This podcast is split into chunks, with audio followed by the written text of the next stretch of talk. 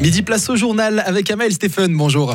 Bonjour Malik, bonjour à toutes et à tous. Fribourg-Gotteron n'a récolté qu'un seul point hier soir contre Zurich. Devant leur public, les Dragons ont finalement perdu au tir au but 2 à 1. Menés 1 à 0 à l'issue du premier tiers, les Fribourgeois sont revenus dans la partie en égalisant à la 27e minute. Par la suite, ils auraient pu prendre l'avantage à plusieurs reprises, mais le gardien des Lions a été irréprochable devant ses filets. Même si la déception était de mise, Gauthieron peut être satisfait de son niveau de jeu. L'attaquant David Desarnais. Somme toute, je pense que c'était quand même un bon match. Euh, on a quand même euh, joué un solide match. Euh, euh, ça aurait pu aller des deux côtés. On a eu des chances en prolongation, on a eu des chances pendant le match. Euh, beaucoup plus de lancers qu'eux. Donc, euh, non, moi, j'ai aimé notre match. Vous sentez que vous êtes quand même en nette progression depuis, on va dire, le, match de Langnau où vous étiez passé complètement à côté Ouais, ben, justement, avant, avant ce match-là, même contre Zou, quand on a, on, a perdu, je crois qu'on jouait du bon hockey. Comme tu l'as mentionné, Langnau, c'était erreur de, de, parcours. Puis, on joue du bon hockey. Fribourg-Gotteron occupe toujours la sixième place du classement. Les Dragons joueront leur prochain match demain à Genève.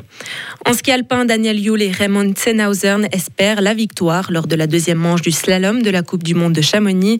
Les Valaisans ont signé les deux et troisième chronos sur le premier parcours. C'est le Français Clément Noël qui s'est montré le plus rapide sur ce premier tracé. La deuxième manche débutera dans 30 minutes. Les patients qui se rendent aux urgences pour des cas bénins pourraient devoir passer à la caisse. La commission de la santé du national s'est penchée sur cette proposition qui remonte à 2017 et qui suscite de nombreuses critiques. Elle propose aujourd'hui deux variantes, soit une taxe à payer à deux à chaque fois qu'une personne se rend aux urgences, sauf s'il s'agit d'une vraie urgence. L'autre option prévoit une augmentation de 50 francs de la cote-part de l'assuré s'il se rend à l'hôpital alors qu'il aurait pu attendre d'aller chez son médecin. Dans les deux variantes, les femmes enceintes et les mineurs ne sont pas concernés.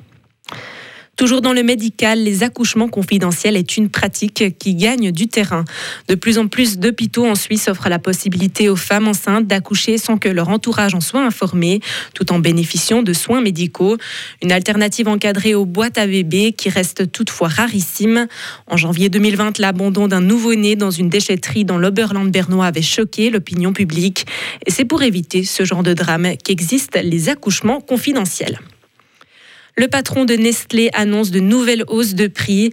Touché par l'inflation, le géant alimentaire n'a pas encore répercuté tous les surcoûts auxquels il fait face. Pour rappel, Nestlé avait déjà augmenté les prix de ses produits de 7,5% en moyenne lors du premier semestre 2022.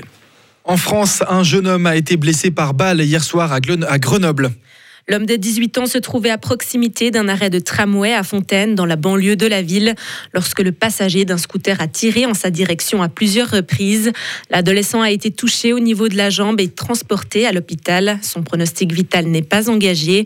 La victime est connue des services de police, a ajouté le procureur, précisant qu'une enquête pour tentative d'homicide a été confiée à la police judiciaire de Grenoble.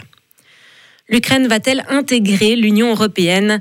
Le président ukrainien Volodymyr Zelensky a affirmé hier qu'il était possible d'engager cette année les discussions officielles en vue de l'adhésion de son pays à l'Union européenne. L'Inde combat les mariages avec des mineurs.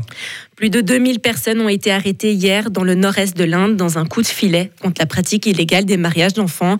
Le pays compte plus de 220 millions de mariés mineurs selon les chiffres de l'ONU. Mais le nombre de mariages d'enfants a fortement chuté depuis le début du siècle. Une campagne de deux semaines dans l'état d'Assam a commencé hier, après l'appel du Premier ministre de cet État qui souhaite l'abolition de cette pratique. Selon lui, presque une femme sur huit dans l'état d'Assam a été enceinte avant l'âge de 18 ans. Et enfin, craint comme potentiel outil de triche ou de plagiat. ChatGPT et d'autres intelligences artificielles sont désormais bannis d'écoles et d'universités un peu partout dans le monde. Depuis que ChatGPT et ses textes automatiques générés sont devenus accessibles au public en novembre, les établissements scolaires inquiets tentent d'empêcher leurs étudiants d'y recourir pendant les examens, mais aussi pour leurs devoirs à la maison.